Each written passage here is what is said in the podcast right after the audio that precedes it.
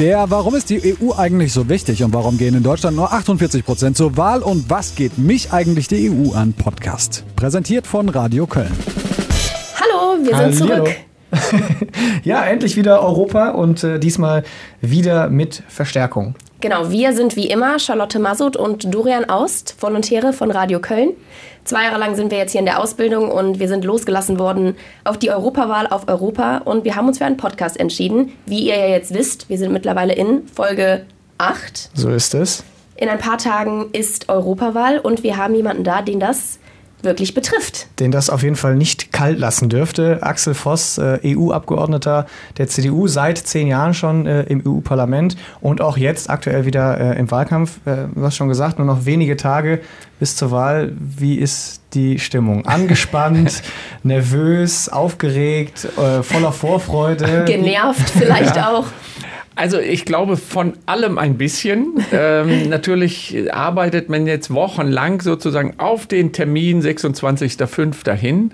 Und äh, jetzt kommt die ganz äh, heiße Phase, wo man von morgens bis nachts quasi immer unterwegs ist.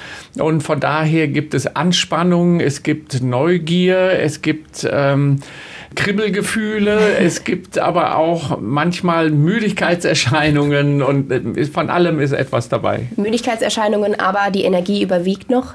Ja, das in jedem Fall. Also insbesondere wird es bis zum Sonntag die Energie auch weiterhin überwiegen. Ich habe noch ein gutes Programm abzuleisten. Aber wenn ich mich von vor fünf Jahren mal dran erinnere, ab dem Wahltag, ich glaube beinahe bis zur Sommerpause, war ich nicht mehr richtig ansprechbar. Ein bisschen auch im Also Tunnel, ne? Ja, ja, ja. Das ist man sowieso. Vorher der Urheberrechtstunnel, jetzt kommt der Wahlkampftunnel. Und danach muss man eben eigentlich sich mal wieder geistig auch erfrischen, indem man dann äh, mal versucht zu sagen, so, wie, was wollen wir in der Legislaturperiode schaffen? Obwohl Wie wäre es denn da mit Urlaub? Ja, Ab dem auch- 27. Mai vielleicht. Das wäre schön, aber es geht ja direkt weiter. Das Europäische Parlament stellt sich wieder auf und das beginnt dann mit der CDU-CSU-Gruppe, wo wir gleich an dem Dienstag, am 28. uns schon treffen, ähm, dann die Dinge klären, die Interessen austauschen, den Weg ein bisschen vorbereiten. Am 29. ist gleich die Fraktionssitzung, wo wir uns auch da dann weiter organisieren, bis ähm, hin, dass man denn sich langsam den ganzen Juni über, ähm, wo man versucht, das Parlament entsprechend personell aufzustellen, bis es dann im Ende Juni, Anfang Juli dann auch tatsächlich zum Parlament selber kommt wo man ähm, dann entscheidet, wer wird Präsident des Parlaments, wer wird die Vizepräsidenten und die ganzen Positionen, die dann noch dazugehören. gut, also erstmal keine Ruhe. Also geht erstmal Nein, direkt äh, weiter. äh, Genau, es Wann- geht direkt weiter. Wann kann man denn dann am ehesten tatsächlich mal abschalten? Weil man weiß ja, abschalten kann auch echt mal gut tun und vielleicht Ja. auch der Arbeit im, im Anschluss dann wieder gut Ja. tun. Also wir werden während dieser Aufstellungsphase nicht tatsächlich von morgens bis abends immer eigentlich uns mit irgendwelchen Themen beschäftigen. Okay. Ähm, von daher gibt es da auch Pausen, die man dann vielleicht nutzen kann. Ich möchte gerne natürlich mir überlegen, welche Themen wir eigentlich in der nächsten Legislaturperiode vorrangig mal weitertreiben sollten oder wo gibt es bislang Übertreibungen, die wir besser korrigieren sollten, um das dann nachher entsprechend zu initiieren. Was macht denn ein Axel Voss äh, in den ersten zwei, drei Pausen, die man dann mal so hat nach so einem langen Wahlkampf? Also falls mir nicht tatsächlich die Augen zufallen sollten, ähm, werde ich mich mit meinen Mitarbeitern zusammensetzen und dann überlegen, welche Themen wir tatsächlich versuchen, auch in welchem Ausschuss äh, wir das voranbringen können, mal zu überlegen. Also zumindest so eine Mini-Strategie des Büro Vosses sozusagen schon mal Das machen Sie in den. Pausen. Ich dachte mal, Das- Füße hochlegen, mal einen Nee, Film gucken, ein äh, Buch lesen. Nein, dazu bin ich dann zu sehr getrieben Okay. im, im Grunde, weil ich dann denke, jetzt den Zeitpunkt nicht verpassen, wo man noch gerne dann was initiieren möchte. Jetzt sagte Dorian gerade schon äh, nach dem langen Wahlkampf, um ehrlich zu sein, ich weiß gar nicht so richtig, wann er angefangen hat. Wie lange geht denn der Wahlkampf? Also für uns beginnt ja eigentlich dieses, ähm, die, das schon mit der Europa-Aufstellung oder Kandidatenaufstellung, wo man erstmal intern einen Mini-Wahlkampf mehr oder weniger hat äh, und äh, wo es dann irgendwann zu der Aufstellungsphase kommt. Und ansonsten merkt man eigentlich, das war auch letzte, letzte, bei der letzten Wahl das so gewesen, 2014, ab Januar ist eigentlich, wenn Sie so wollen, Wahlkampf. Da können wir das allerdings immer dann nur am Wochenende machen, weil wir ja von montags bis donnerstags immer weg sind. Mhm. Wir hörten davon. Langer Wahlkampf also. Ähm, wir haben auch schon einen anderen EU-Abgeordneten hier mhm. gehabt, Arndt Kohn, den die Podcast-Folge, ich weiß nicht mehr, Nummer vier oder drei. Scrollt drei mal runter, ihr werdet sie finden. Man findet sie auf jeden Fall noch, man kann da gerne noch mal reinhören. Er hat uns entsprechend, äh, mit ihm haben wir auch schon über diese, ähm, diesen internen Wahlkampf sozusagen ja. äh, gesprochen. Bundesliste der SPD. Die CDU hat äh, Landeslisten. Landeslisten, genau. Erklären Sie uns doch mal, warum die CDU, soweit ich weiß, als einzige Partei sich für Landeslisten entschieden hat. Ja. Was ist da der Vorteil? Weil auf den ersten Blick wirkt es erstmal unübersichtlicher, weil man eben nicht diese eine Liste genau. mit 30 Kandidaten, wie auch immer hat. Ja, also ähm, wir haben, obwohl das gar nicht zu meiner Zeit irgendwie entschieden worden war, aber da gab es schon immer die Landeslisten, weil wir die, mit der CSU ein oder mit Bayern ein äh, Bundesland haben, wo wir nicht vertreten sind. Deshalb ähm, erschien es grundsätzlich sinnvoller zu sein, Landeslisten zu nehmen. Auch die CSU hat ja nur dann für Bayern sozusagen auch ihre Liste. Mhm. Und wir in den anderen Bundesländern haben eben auch dann, ähm, dann entsprechend die Landeslisten genommen.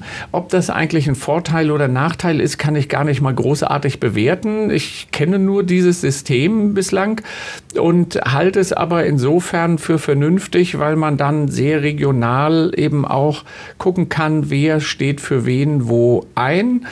Und ähm, es, es macht natürlich eher Sinn, wenn man jetzt mal auf Bundesebene gucken will. Bremen wird zum Beispiel nicht wieder besetzt sein mit einem Europaabgeordneten. Saarland vielleicht auch nicht. Mhm. Ähm, was dann natürlich eine Bundes-CDU schon mal eher zu der Idee dann auch bringt, warum machen wir keine Bundesliste? Könnte man denn eine Bundesliste machen mit nur 15 Ländern? Weil die Bayern und die CSU separat bleiben? Ich glaube schon, aber richtig überlegt habe ich das bislang oder durchdacht habe ich das bislang auch noch nicht.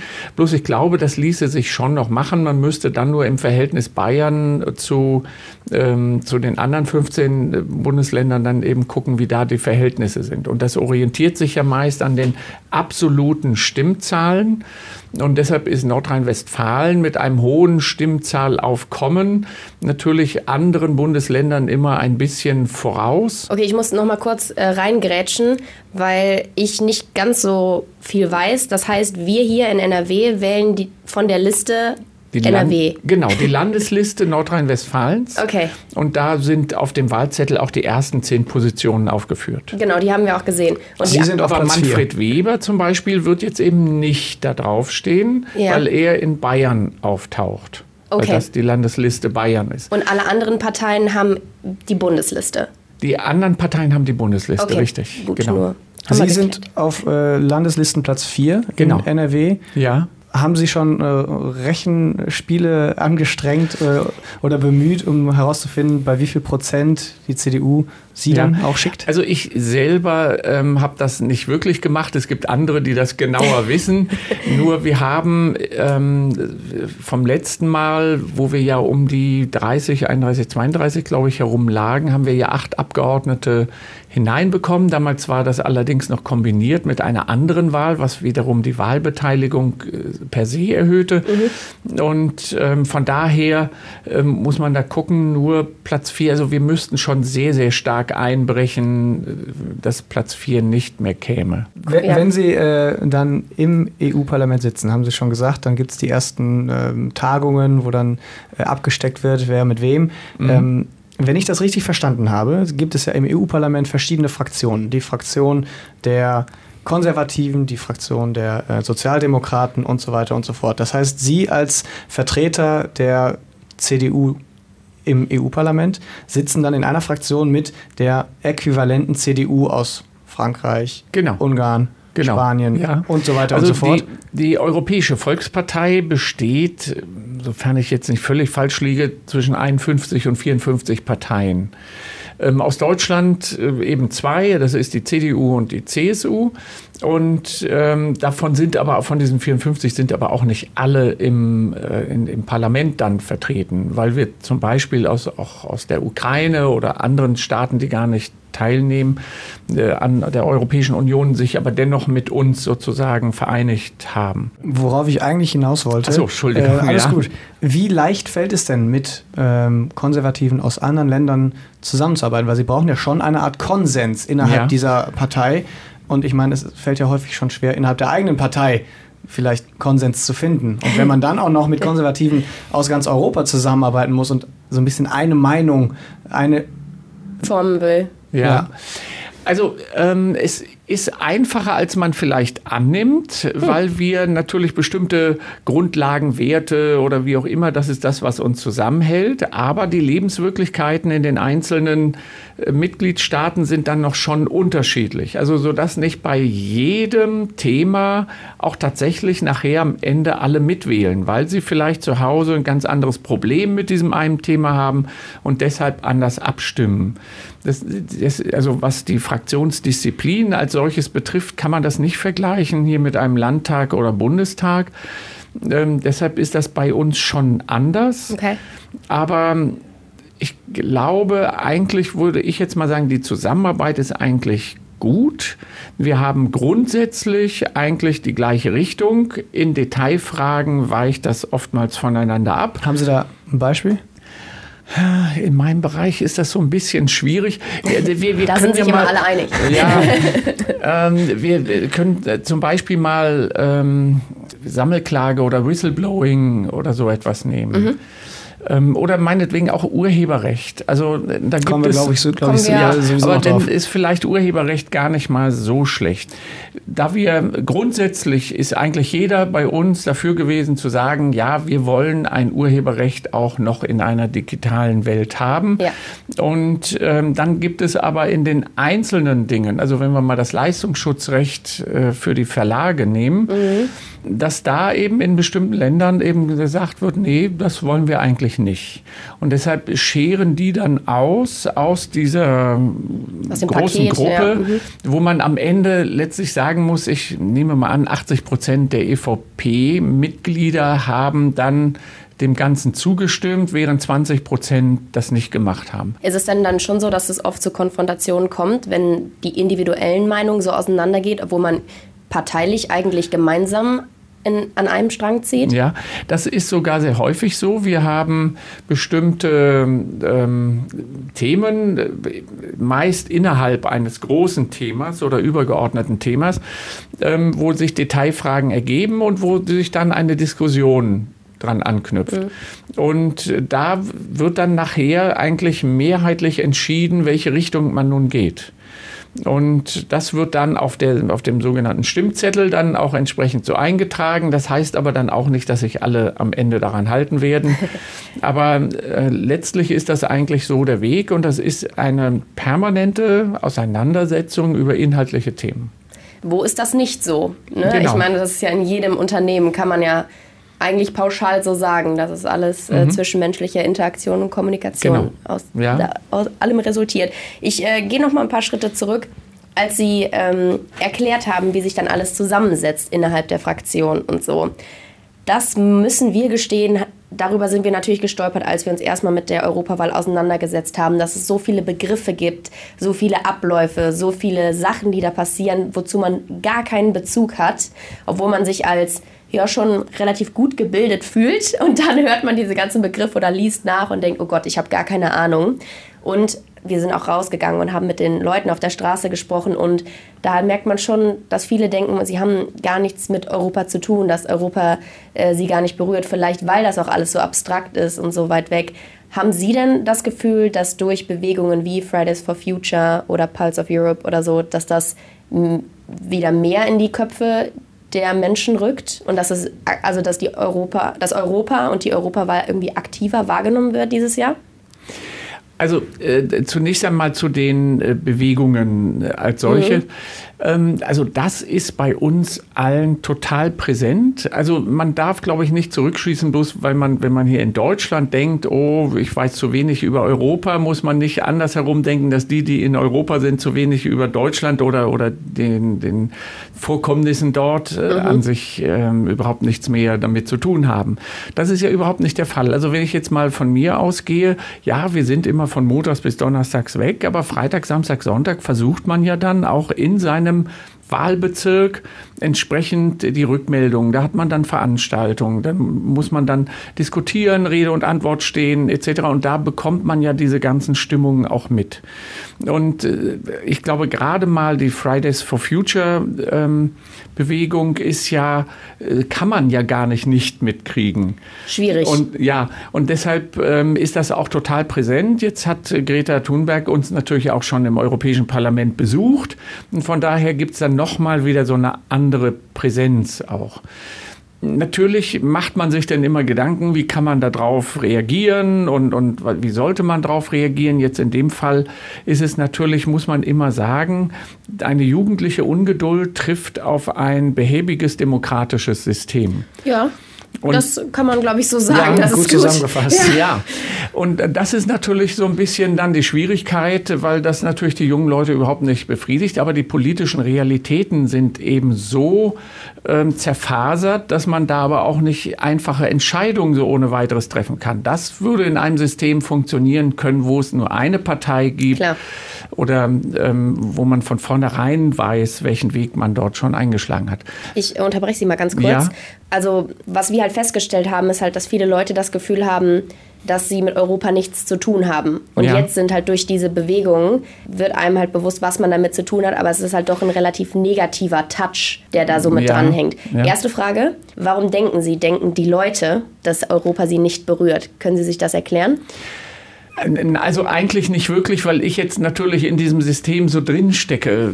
Deshalb glaube ich gar nicht, ähm, oder kann ich mir gar nicht vorstellen, dass man äh, so meint, man hat gar nichts mit Europa zu tun. Hingegen ist wohl richtig, dass man sich das nicht mehr bewusst macht. Ich, ich sag mal, Umweltschutz, wenn wir das mal nehmen, das Thema, ja. würde es ohne Europa in diesem Ausmaß gar nicht geben, weil Einzelstaaten das nicht alleine machen würden. Dieser hohe Gesundheitsstandard, Staat, den wir haben, kommt auch nur aus einer gemeinschaftlichen Bewegung entsprechend heraus. Verbraucherschutz genauso. Ähm, von daher gibt es, ich sag mal, wenn, wenn man bei der Bahn Geld zurückverlangt wegen Verspätung, wenn man bei Flugzeugen Geld zurück oder bei äh, Fliegereien ja. Geld zurückverlangt, das ist alles EU-Werk. Ähm, was jetzt äh, mal noch mehr aufgekommen ist und das eben leider immer mit diesem Negativen äh, bei der Datenschutzgrundverordnung. Äh, da regt sich irgendwie jeder auf, obwohl jeder vorher geschrien hat, wir wollen, dass unsere Daten sicher sind, regt sich jetzt jeder darüber auf, dass wir das auch tatsächlich so gemacht haben. Mhm. Und ähm, da, und oder das Urheberrecht hat natürlich nochmal eine ganz andere Dimension, auch in der Öffentlichkeit jetzt eingenommen. Nur da wird es einem dann bewusst, aber in diesen alltäglichen Dingen, die sich eben seit Jahren schon so eingespielt haben, steckt eben eigentlich überall viel Europa drin, aber es ist einem nicht mehr bewusst. Ja, ist wahrscheinlich so ein bisschen in die Selbstverständlichkeit gerutscht. Ne? Ja. Nur es ist natürlich jetzt gerade auch, ähm, wie gesagt, wir werden gleich über die Urheberrechtsreform ja. noch sprechen, ja, wir werden nicht drum herum kommen, aber halt auch äh, Fridays for Future ist natürlich auch ein großer Vorwurf an die Politiker. Man hat halt das Gefühl, dass die Leute erst darauf aufmerksam werden, wenn halt was Negatives das, das stimmt passiert. ja eigentlich nicht. Also ich meine, die, das Klimaabkommen von Paris war vor dieser Bewegung mhm. da gewesen. Ähm, und die, die davor, die Vorläufer, äh, die sind ja auch davor da gewesen. Es ist ja nicht so, dass wir mit Scheuklappen durch die Welt laufen und nur noch als Fachidiot unser Thema dort wahrnehmen, sondern dieses, äh, das kriegen wir ja schon mit und uns ist die Wichtigkeit des Klimawandels auch ähm, ganz besonders präsent und glaube eben auch, dass gerade Europa dort Vorreiter ist. Das Problem bei dem Klimawandel ist ja eigentlich, dass es eine globale Angelegenheit ist. Sicherlich. Und, ja, ja, Und, und das macht es eben so schwierig. Ähm, man kann hier natürlich weiterhin Vorreiter sein. Aber wenn andere das nicht mitmachen, steht man da. Also, und das Klima endet ja nicht, wie wir alle wissen, an unserer Grenze.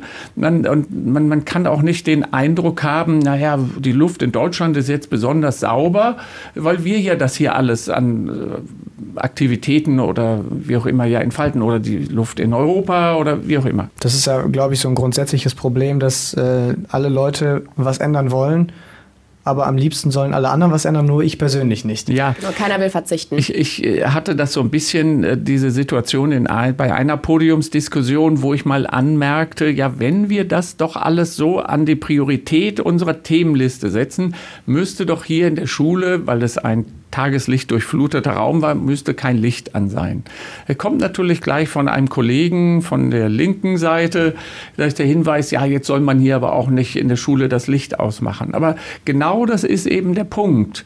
Man soll woanders irgendwie beginnen und nicht bei sich selbst. Über all dem schwebt vielleicht so ein bisschen oder schwebte lange so dieser Vorwurf, die Gesellschaft sei ziemlich unpolitisch. Also ich glaube gerade so unsere Generation, äh, beide Anfang der 90er geboren, naja, ich glaube, die Demos, auf denen ich war, politische Demos, die kann ich an einer Hand, an einer Hand abzählen. Ja. ja. Und ich würde mal behaupten, das hat sich doch in den letzten vier, fünf Jahren schon extrem gewandelt. Also, dass man gerade wenn wir jetzt ja. schon sowieso schon über Fridays for Future sprechen, dieser Generation kann man nun wirklich nicht absprechen, dass sie sich nicht dafür ins Zeug legen würde, sich Gehör zu verschaffen. Ja, also es ist, glaube ich, unterschiedlich. Ich glaube, diese Projekte oder themenbezogenen Dinge, da kriegt man, glaube ich, auch die Mobilisierung und das Interesse hin.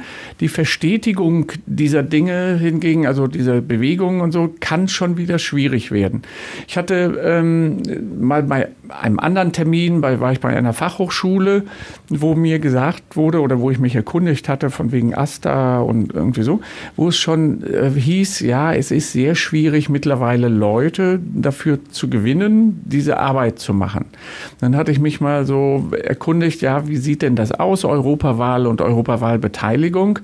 Ähm, ob dann nicht auch von der Fachhochschule dann so ein bisschen noch Werbung auch gemacht werden müsste, wo dann gesagt hat, ja, alles sehr unpolitisch und äh, irgendwie so ganz anders, als das äh, ehemals vielleicht mal der Fall war da würde ich dann eben mittlerweile sagen, eigentlich gehört dann so ein Transparent da in die Schule, wer nicht wählen geht, wird exmatrikuliert. Also so, mal, so ein bisschen, um das deutlich zu machen. Sehr drastisch. Ja, ja. Das, aber, also übersetzt hieß das, wer nicht wählen geht, wird ausgebürgert. Nein, aber einfach nur, um mal nochmal das ins Bewusstsein zu rufen, dass man hier wählen kann, was ja in anderen Ländern nicht überall immer so der Fall ist. Dass man wählen darf, dass man seine Überzeugung von abgeben darf. Und äh, deshalb würde ich da eben schon mal sagen, darauf muss man auch den einen oder anderen stoßen weil eben vielleicht vieles selbstverständlich geworden ist. Aber natürlich erfreut es uns, wenn junge Menschen sich für Politik interessieren. Und, ähm, und da, ich weiß, das wird natürlich immer gesagt, wir würden das nicht wahrnehmen, aber das ist nicht so. Und es wird auch gerade, wenn man jetzt mal auf die Bundesregierungsebene guckt, ja, wurde ein Klimarat erstmal dort angesiedelt, wo man denkt, naja, der Augenwischerei. Aber auch das ist eben nicht so. Die haben alle in ihre Ministerien hinein äh, den Befehl ausgegeben, quasi, bitte guckt euch eure Bereiche genau an, wo können wir noch mehr machen. Das ist eine Auswirkung auch dieser Fridays for Future Bewegung. Deshalb, es wird natürlich nicht so kommuniziert vielleicht oder ist nicht so bekannt, aber es passiert was und uns ist das völlig äh, gegenwärtig und äh, wir sind auch ja sehr sensibel, was diese Frage betrifft und müssen das eben auf europäischer Ebene weiter betreiben auch was bei Urheberrecht im Übrigen auch gegenteilige Äußerungen gleichwohl wahrgenommen wurde, welche Kritikpunkte dort stattfanden und das nach meiner Wahrnehmung wir auch darauf reagiert haben. Auch okay. da ist es nicht so, dass da irgendwas verpufft worden ist. Dazu müssen wir sagen, dass wir grundsätzlich keine großartige Diskussion hier starten wollen. Wir wollen grundsätzlich über das Thema reden ja. ähm, und eben nicht uns auf diese Diskussionsebene ja. begeben, einfach weil ich auch glaube, auch mitbekommen zu haben, dass sie, glaube ich, auf jeder Veranstaltung extrem in die Mangel genommen worden sind. Richtig. Können Sie das bestätigen? Ja, das kann man so sagen. Sie ja. haben auch eben, als Sie äh, zu uns gekommen sind ins Studio, sagten Sie, Sie waren gerade auf einem Termin in Leverkusen, mhm. wo dann auch erstmal Polizeiaufgebot war. Was ist das für ein Gefühl? Ein äh, völlig anderes. Normalerweise weiß keiner den Namen von einem Europaabgeordneten und ähm, man versucht sich natürlich immer bekannt zu machen, aber das ist eben als Europaabgeordneter schwieriger das äh, ist als Bundestag. Das ist mir in der Tat gelungen, ähm, insbesondere äh, im Alter von 12 bis 30, glaube ich, ist der Name Voss oder Axel Voss irgendwie ein Begriff. Die Frage ist, um welchen Preis? ja. Ähm, das ist leider so in dem Zusammenhang, wo das so emotional explodiert ist, wo ich eigentlich nicht der richtige Typ bin, ähm, auf sowas auch emotional irgendwie zu reagieren. Aber das war eine Situation mit diesen ganzen Bedrohungen und extremen Hass-E-Mails, äh, wo man sich schon fragt, wo wir eigentlich hingeraten sind. Man kann sich ja gerne über Sachthemen irgendwie streiten und ich habe ja auch zu Anfang immer dazu aufgerufen, gebt mir doch andere Ideen, wenn ihr das irgendwie anders lösen könnt. Von daher war natürlich dieses Emotionale, wo man sich nachher nur noch auf die Person konzentriert hat und nicht mehr auf das eigentliche Problem, war schon sehr schwierig. Und das führte eben dann dazu, auf dieser aufgrund dieser extremen Bedrohungslage, dass wir sicherheitstechnisch uns etwas anders aufstellen mussten. Klar, Sie sagten jetzt gerade, ähm, Sie sind nicht der emotionale Typ dafür. Ist ja eine klassische Selbstreflexion. Wie meinen Sie das? Dass Sie damit nicht umgehen können oder dass Sie niemals gedacht hätten, dass es sich vielleicht dahin entwickelt? Na, ich hatte zumindest immer gedacht, dass die Kraft des Sacharguments irgendwas bewirken wird. Also zumindest hatte ich das bis zum Herbst letzten Jahres noch gedacht. Ähm, die Diskussion ging ja immer um die Upload-Filter, wo man vielleicht in dem Text des Rechtsausschusses, den wir vor dem Sommer letzten Jahres hatten, noch sagen könnte, hm, ja, da gab's, haben wir was geschrieben von technischen Maßnahmen ähm, wo dann diese Proteste irgendwie so losgingen und wo mir ja dann nachher auch das Mandat nicht erteilt worden ist äh, vom Plenum und wo ich dann gezwungen war, aber im September eine neue Vorlage zu machen. Das ist das Verfahren. Und da haben wir zum Beispiel alles rausgenommen, was nur wie auch immer nach Technik aussah. Sie sagen was, jetzt ja schon, dass die Fronten da ziemlich verhärtet sind, ja. dass es sich immer weiter hochgeschaukelt hat. Sind die Fronten so verhärtet, dass es im Prinzip da kein gegenseitiges Verständnis mehr füreinander geben wird, gefühlt? Also Sie versuchen zu erklären, was Sie gemacht haben und äh, was passiert ist und warum Sie das so gemacht haben. Mhm. Auf der anderen Seite gibt es die ganze Zeit Kritik an Ihnen und an, an, dem, an der Urheberrechtsreform. Wird es da jemals noch einen ja, gegenseitiges Verständnis füreinander geben? Also das glaube ich schon. Ich meine, es ist ja jetzt entschieden und ähm, jetzt kommt die nationale Umsetzung. Da kann man auch noch mal entsprechend Einfluss nehmen, wie sich das dann nun praktischerweise irgendwie dann auch darstellt. Ich hatte so ein bisschen das Gefühl, es gibt ein bisschen ein Missverständnis über eine europäische Richtlinie, was die alles regeln kann und soll, wo zumal wir immer eingebettet sind noch in den ähm, ja, in, in den Mehrheitsverhältnissen. Ich werde ja da nichts reinschreiben können, was keine Mehrheit hat. Deshalb ist man von daher ja auch eingegrenzt, wie man das am besten gestalten kann. Dann äh, glaube ich schon, also die emotionale, es ist jetzt entschieden, diese extremen Emotionen und, und auch, ich sag mal, diese Schlacht von Januar bis März, die wir da gesehen hatten, ebbt ja nun ein bisschen ab. Es werden manche weiterhin die Überzeugung haben, wir würden das Internet zerstören, aus einer völlig falschen Vorstellung von dem, was wir da, glaube ich, machen. Und äh, da weiß ich auch nicht, ob man da durchdringt. Nur ich brauche, das muss man eben auch sagen, immer 30 bis 40 Minuten, weil man immer Einzelfragen dann nochmal wieder erklären und erläutern muss, warum wir das gemacht haben, was das für eine Auswirkung hat, etc ähm, wenn ich die, ich, ich sag mal, die Veranstaltung Republika irgendwie nehme in Berlin, wo ich dann dort gewesen bin, wo ich eigentlich mit der Erwartung dahin gekommen bin, nicht, dass sich alle wieder über mich lustig machen, sondern eben sagen, wie denn ein zeitgemäßes Urheberrecht aussehen soll. Und auch da gab es leider keinerlei Impuls dafür. Wenn man Urheberrecht in die digitale Welt übertragen will, mal völlig unabhängig von dieser Reform, sind Sie immer bei der Frage, wie kann eine Plattform ein urheberrechtlich geschütztes Werk erkennen, wo der Urheber gesagt hat, ich will nicht, dass mein Werk auf dieser Plattform landet. Selbst wenn wir diese Reform nicht hätten, müssten wir diese Diskussion eigentlich führen. Und deshalb liegt es nicht an dieser Reform, sondern jeder, und ich nehme auch an, Sie würden mir zustimmen wollen, wenn ich Sie frage, wollen wir noch Copyright oder Urheberrecht haben. Ich glaube, grundsätzlich gibt es wenig Menschen, die im Grundsatz nicht zustimmen. Genau, ich genau. glaube einfach diese schnelle Art der Umsetzung und das Gefühl von etwas beraubt zu werden, was einem so sehr wichtig scheint, ja. bringt halt die meisten dazu, jetzt so emotional zu reagieren. Ja, nur man muss ja vorher beinahe schon sagen, so wie jetzt die letzten 15, 18 Jahre gelaufen sind, mit massiven Urheberrechtsverletzungen auf diesen Plattformen, wo der Nutzer etwas hochladen kann, ist ja eigentlich kein rechtlich befriedigender Zustand. Jetzt ist die Frage, soll man das überhaupt nicht mehr regeln, aber dann auch mit der Folge, dass wir zwar auf dem Papier ein Urheberrecht haben, was sich aber in der digitalen Welt überhaupt nicht mehr auswirkt das ist das, was man sich selber fragen muss.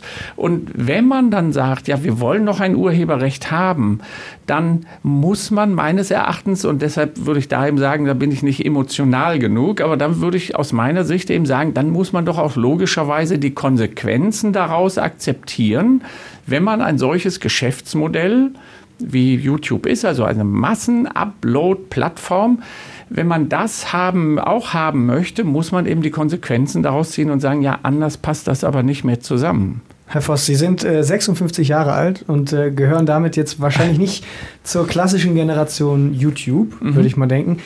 Glauben Sie, dass das vielleicht auch Ihnen das Leben noch mal schwerer gemacht hat? Also hätte vielleicht ein EU-Abgeordneter Anfang 30 weniger Gegenwind bekommen? Bin ich mir nicht ganz sicher. Ich meine, es wäre mal interessant gewesen zu wissen, ob das tatsächlich so ist. Aber zum einen möchte ich mal sagen, bloß weil ich älter bin als andere, bin ich deshalb nicht blöd. Zum das anderen, ja, ja, aber, aber das schwingt ja da immer mit, äh, dass man sagt, oh ja, der ist schon zu alt, der versteht davon nichts, also ist er blöd. Oder vielleicht er hat ähm, kein Verständnis ja, dafür. Nicht, aber, dass sie es nicht verstehen, sondern. Ja, aber es, es geht hier ja eigentlich um ein rechtliches Problem. Nämlich wie transferiere ich das Urheberrecht in die digitale Welt.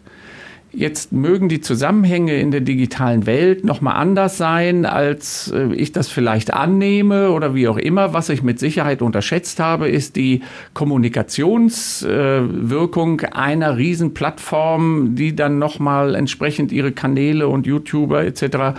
dann auch mit Informationen versorgt, die so weitergegeben, von denen ich sagen würde, die sind eigentlich nicht vollständig.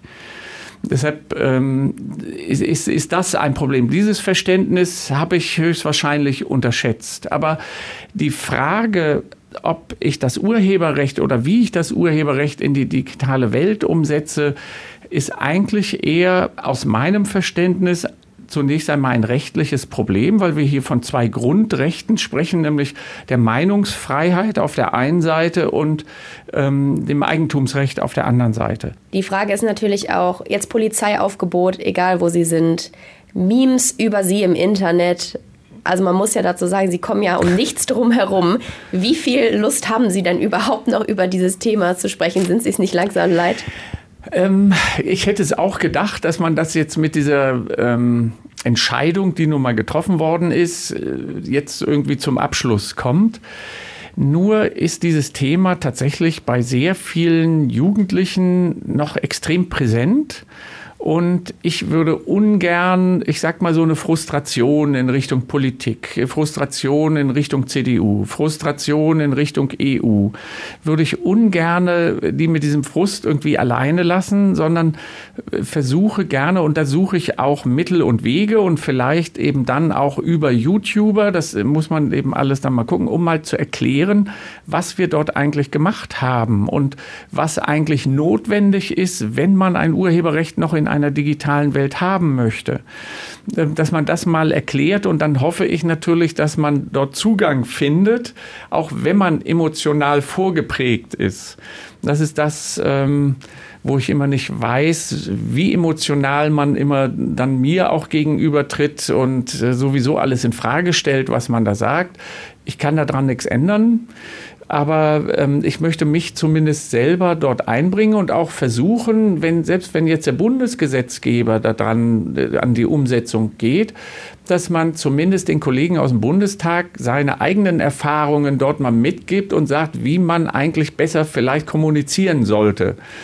Und also es gibt schon Momente, wo Sie jetzt sagen würden, hätte ich mal damals das gemacht. Ja, also das in jedem Fall. Ähm, nur wobei ich mir nie habe vorstellen können und wahrscheinlich würde ich immer da gegen die gleiche Wand laufen, dass ich immer an die Kraft eines Sacharguments noch geglaubt hätte. Und äh, das ist etwas, ähm, wo ich mich schwer mit tue, wo ich dann sagen würde, Sachargumente zählen eigentlich in so einer emotionalen Debatte rein gar nichts mehr. Und da bin ich jetzt nicht der richtige Typ, um dann darauf höchstwahrscheinlich kommunikativ zu reagieren, sondern da braucht man, glaube ich, dann andere Kommunikation. Und ähm, deshalb würde ich da dann immer sagen, da hätte man professionellere Hilfe oder, oder Unterstützung gebraucht. Das ist aber nicht gekommen. Ich habe mich durchaus darum bemüht, insbesondere um diese, bei dieser Schlacht von Januar bis März. Aber äh, das ging jetzt aus verschiedenen anderen Gründen dann immer nicht. Aber dann stand man da mehr oder weniger alleine um den Themenkomplex Urheberrechtsreform vielleicht mal so ein bisschen äh, abzuschließen, ähm, ob gewollt oder nicht. Sie haben es aber irgendwie geschafft, den Leuten zu beweisen, wie sehr Europapolitik die Menschen doch in ihrem Alltag dann betrifft. Ja. Äh, wahrscheinlich haben Sie es mitbekommen. Äh, ich habe äh, gelesen, dass der Stream, der die Wahl oder die Abstimmung an diesem Tag äh, übertragen hat, abgestürzt ist, weil so viele Leute unbedingt wissen wollten, hm. was da passiert ist. Aber äh, das ist ja eigentlich grundsätzlich eine erfreuliche Entwicklung, dass sich das nur negativ bei mir anhaftet, finde ich dann immer nicht ganz so schön. Aber äh, das ist nun mal so, da muss ich auch durch und auch mit leben. Aber es ist gut, wenn man dieses Verständnis zumindest erweckt hat. Das, was wir da machen, dass das Relevanz hat für die Menschen vor Ort. Ich würde sagen, Vielen Dank für das Gespräch. Es war sehr interessant. Absolut. Gerne. Danke, dass Sie sich Zeit genommen haben, auch in diesen stressigen Zeiten. Es klingt ja doch so, als hätten Sie nie Ruhe.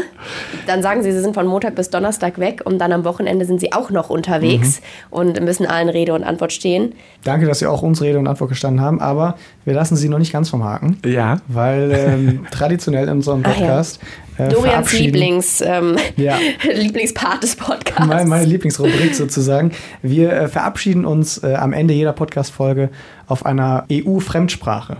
Oh, ja. Das heißt, äh, wir würden Ihnen jetzt einen ähm, einen deutschen Satz auf eine europäische Fremdsprache übersetzen, den Sie dann äh, mal hier schön einsprechen und äh, sich so gesehen von, von, unseren Hörern verabschieden.